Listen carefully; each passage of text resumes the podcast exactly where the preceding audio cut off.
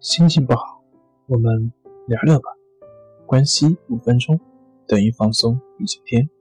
大家好，我是心理咨询师杨辉，欢迎关注我们的微信公众账号“重塑心灵心理康复中心”，也可以添加微信 “s u 零一一二三四五六七八九”，了解抑郁的解决办法。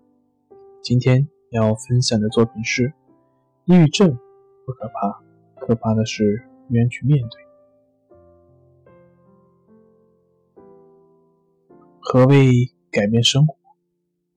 简单来说，就是去面对你所逃避的，直面你所恐惧的，而不是在逃避当中寻找安全感。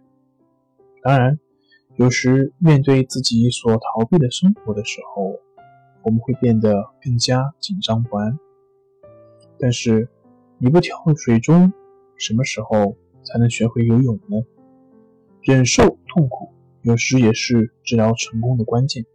如果一点痛苦与焦虑都无法承受，就不会有坚韧的力量与勇气，坚持到战胜抑郁的那一刻。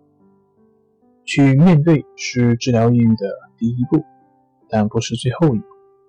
在忍受痛苦的过程中，我们可以慢慢。了解、发现未发现的自己，这样我们才能真正的了解抑郁，才能为以后的治疗铺平道路。